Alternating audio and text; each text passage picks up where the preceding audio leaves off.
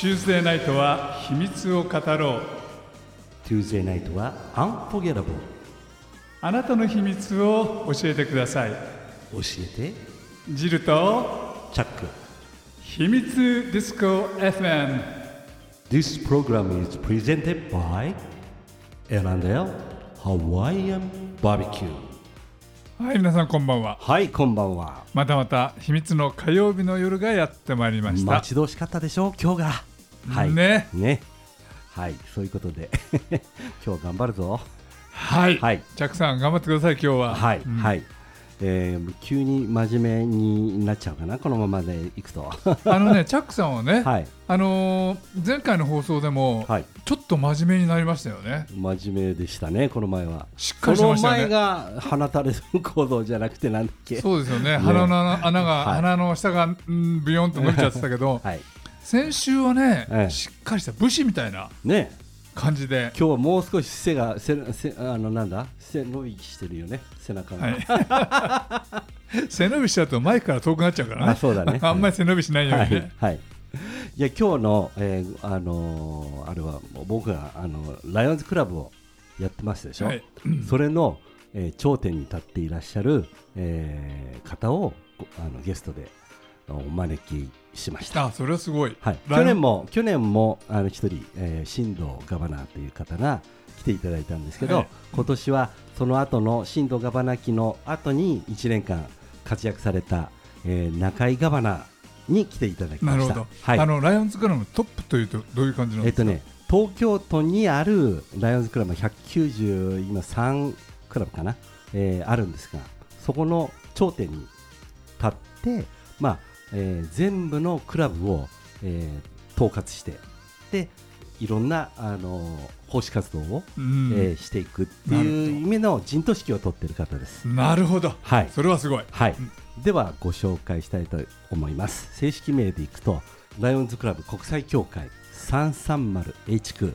中井正力ガバナーでございます。中井でございます。ご紹介いただきまあのガバナーを前して。に私ありがとうございますビビっちゃってますね。いやいやとんでもない。はい。はい、ご紹介いただきました。ちょうど。えー、1年終わりまして、あのーお疲れ様でございました。いろんなことがあったとは思うんですけど、あのーその苦労話やらいろいろおどういった活動をされたかっていうのをまずあのお聞きしていきたいなと思っております、はい、えー今年去年の7月の1日から、えー今年のお6月の30日までですね、え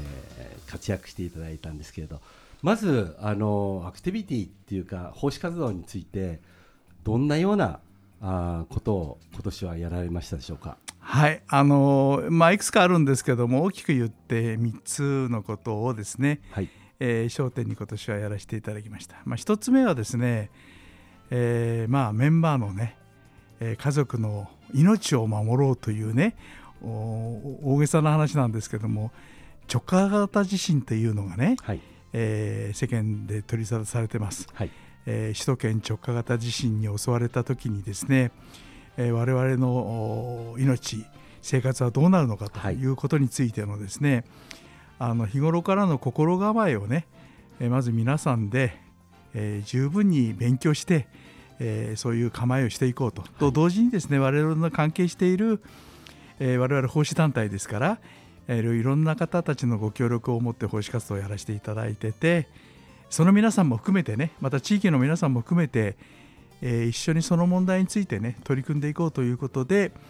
えーまずはそのと取り組みをさせていただいたと。はいでえーまあ、東京都にはあの、えー何ですかあ防災のですね公園っていうのが臨海公園っていうのがあるんですね。はい、えーこれは文科省じゃないや、えー国土交通省はい、の、えー建物なんですけどもえーそこにですねあの現実にもし起きた時にこうなるよっていうようなあの模擬的なね、はい。えー施設がありまして、えーそれをですね皆さんでまず見学しようと。はい、これあの、えーご家庭の皆さんも機会があったらねあ行かれるといいと思うんですけども、えー無料で拝見できてですね、はいえーまあ、映像をもとにですね自分たちの、えーリスクっていうものを十分にえー体験できるはい、そういう施設があります。でそこにあの幹部連中ですね、えー、780人の幹部の人たち集まってもらってそこで、えー、勉強会をしたりですね。それから、えー、この、えー、減災に関係のですね、えー、いろいろと知識を持っている専門家に来ていただいて、はい、えー、年間で2回ですね、えー、2時間半にわたるですねセミナーを開かせていただいてこれについてはもう、えー、200名ぐらいのですねはい、ね。えー、皆さんがねお集まりいただいて、はい、えー、勉強させていただいたと、はい、まずえー、ここはこれからもね今年で終わりということじゃなくて皆さん続けられるといいかなというふうに思っております。はい、まあ、私もそれを続けていくというつもりで。おります。はい、でもう一つはですねやっぱりその、えー、奉仕活動をですねやっていく上では仲間が欲しいんですね。はい、でどうしてもやはり、えー、手弁当で、えー、そして、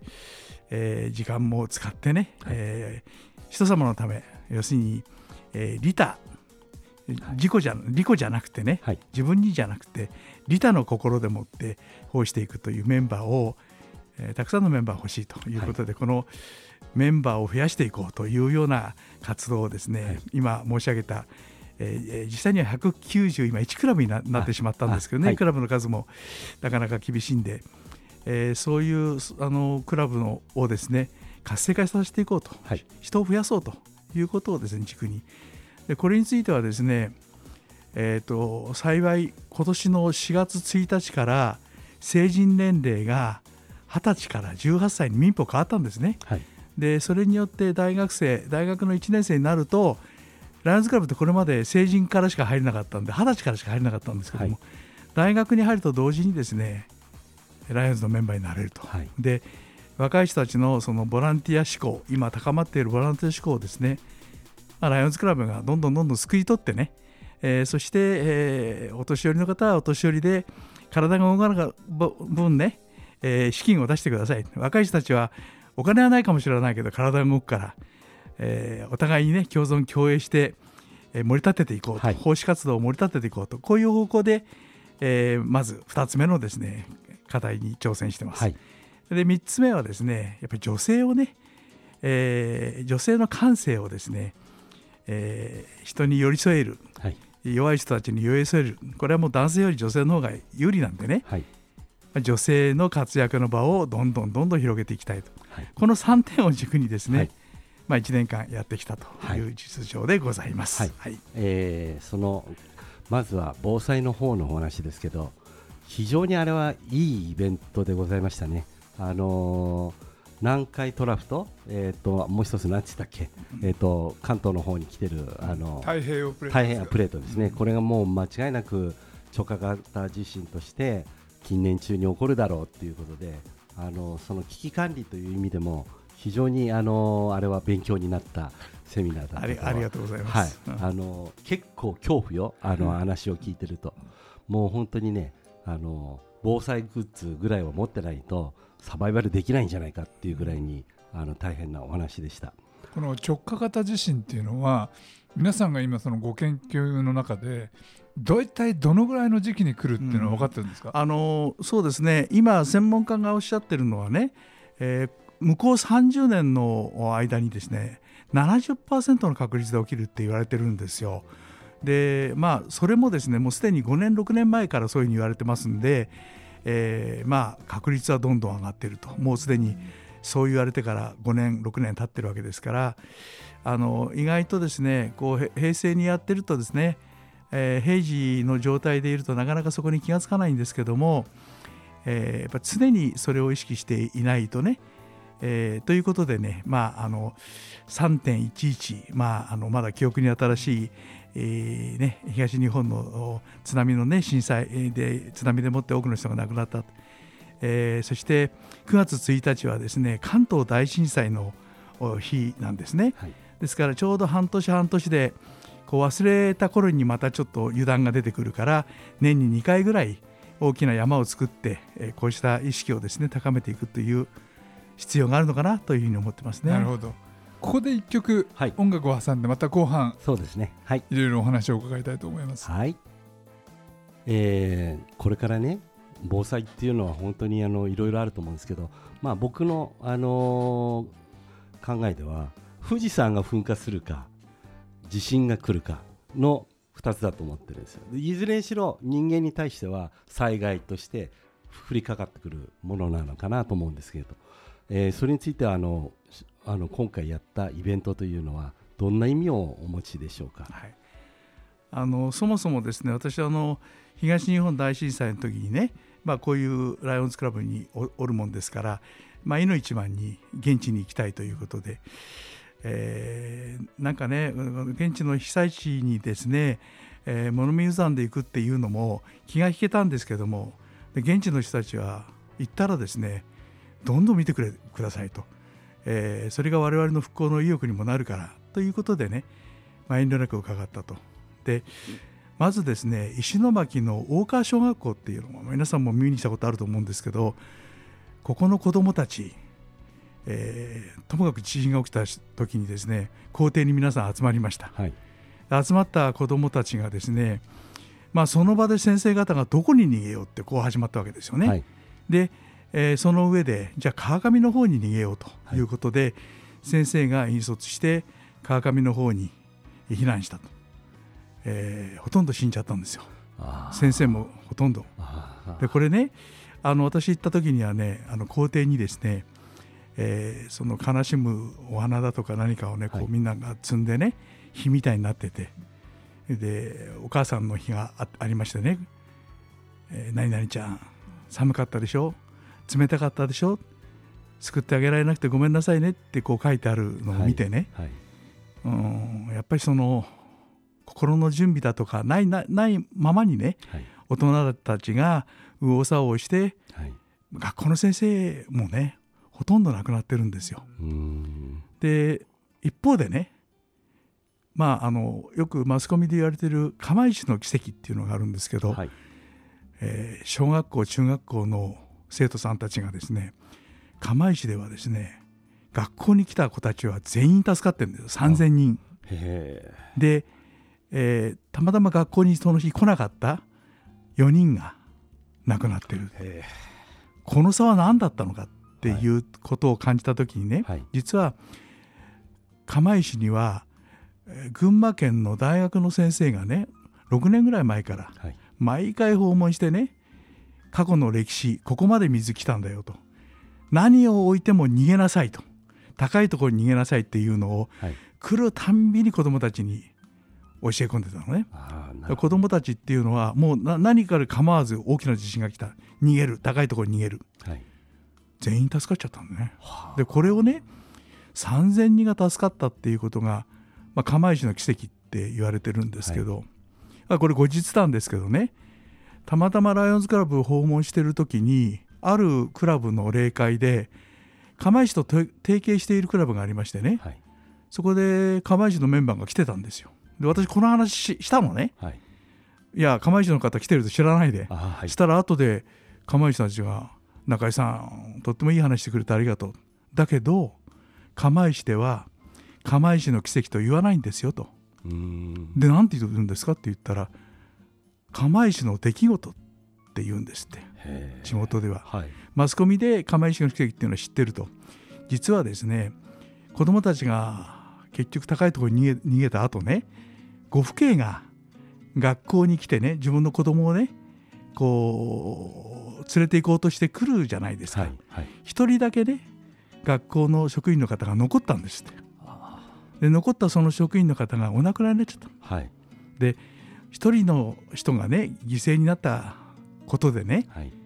それをもってね奇跡とは言えないと、はあ、なるほど。こういうことでね現地では釜石の出来事って言ってるんですよというのを伺ってね、はい、まあ、あの私はまあライオンズクラブにいてこういう話も聞かせていただいたりね、はい、非常にライオンズクラブというのは全国的な情報の集まってくる、はい。うん、とてもまたあの自分たちの、ね、進歩につながる、えー、こういうね、えー、組織なんだなということをつくづく感じた次第なんですけどね。いやそんな話聞きますとですね。本当に自分をメンバーでよかったなっていうふうに思いますね、うん、あの奉仕活動って結構、えー、なんかライオンズクラブのイメージってお金出せばいいっていうようなイメージを持ってる方がすごい多い中でね。やっぱりこんあの震災の時もそうですけどいろいろやっぱり奉仕活動で体を使ってやるアクティビティっていうのがあの本当にやっぱり必要なんだなっていうのはよく分かっててあの理解してでこ今私もそのそれを中心にして活動はしておりますけどもうあのガバナも本当に一生懸命いろいろ会員増強も含めてですねあのやられてたのを見てあのご立派にあの一年大変だったと思うんですけどはい。まあそんなことがあったんでやはり人間っていうのはあの起きる前の準備というか心がけというか、はい、それ一つでねあのまさに物を失うっていうんじゃなくて命を失うかどうかっていうところにね、はい、直結するということをまざまざと見せつけられたんで、えー、少なくも自分の周りにいる人たちにはねそういうことをお話しして、えーまあ、リスクをね皆さんが感じてもらうという準備、はい、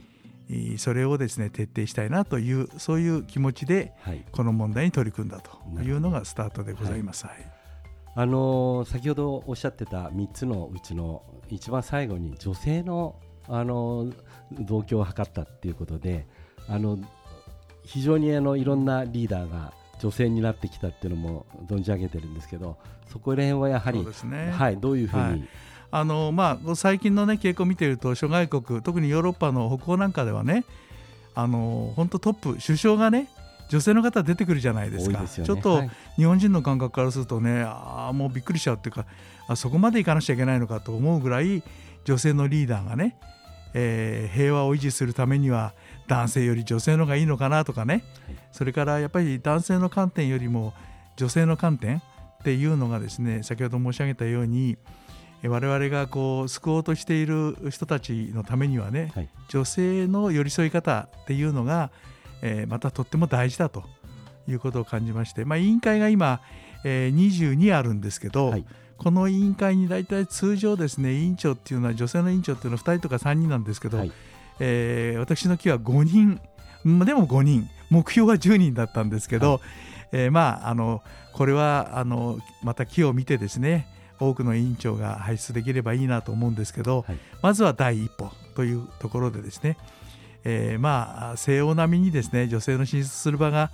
えー、どんどんどんどん出てくるっていうのはまだ時間かかるかもしれませんけど我々がそういう気持ちでサポートしていく、はい、というところの起点になるなる必要があるかなというふうに思ったもんですから、はい、え女性活躍社会っていうのは政治家が言ってますけどまさにその、えー、こういう奉仕活動の場からね、はい、そういうものを始めていかなきゃいかんかなということで始めさせていただきました。はい、はい、素晴らしい活動だと思うんですけどあのね今戦争じゃん。ヨーロッパで、はいはい、ウクライナ。これもねライオンズクラブって非常にあのいろんな活動をしておりまして、えー、日本でも募金活動いろいろやってるんですね。でそれをあのガバナーが行くぞっていうことであの、まあ、やっていただいたんですけど、えー、それについてちょっとあの、ね、ご意見を。はい、あのえーと一応ね、えー、組織ですからみんなで今年1年間、えー、国際社会のですね恵まれない人たち食料不足の子どもたち、えー、水も飲めない子どもたちもいるというところから始まりましてねミッションとして一応39万ドルをですね確保しようというそういうですね目標を持って始めました、えー、6月末までにそれをやろうということだったんですけども一応5月の末の段階でえー、それは貫通しました。貫達いたしました、はい、今まさにですね最後の最後はですねウクライナの問題でですねやっぱり報道関係が皆さん取り上げていただいた関係もあって、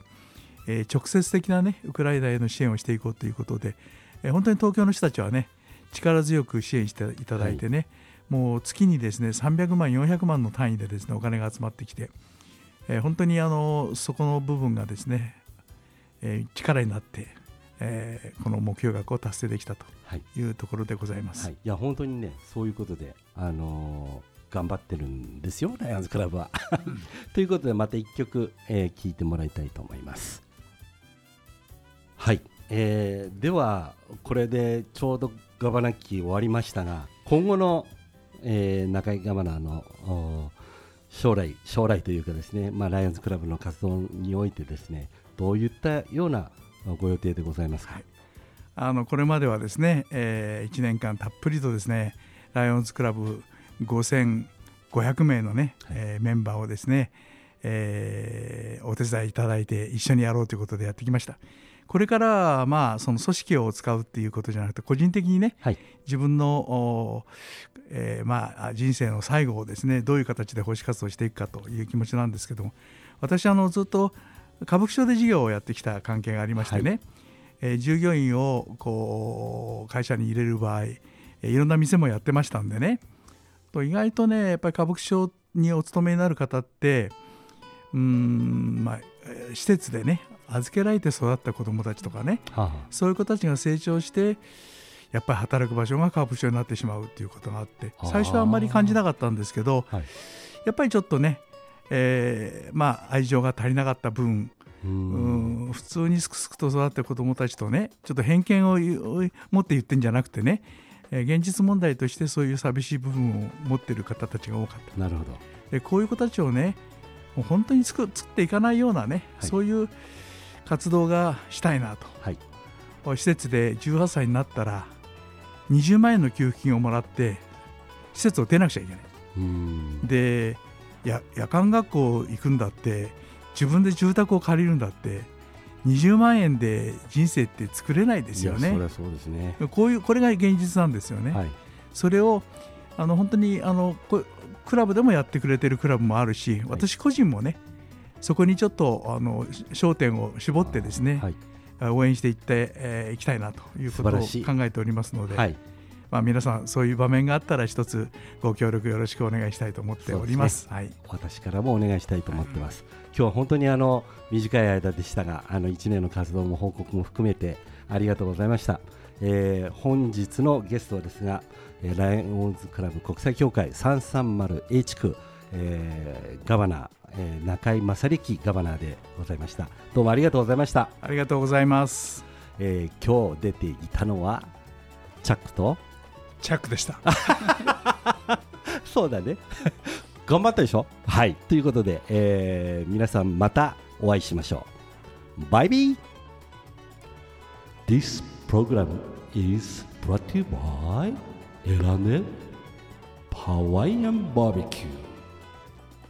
イアンバ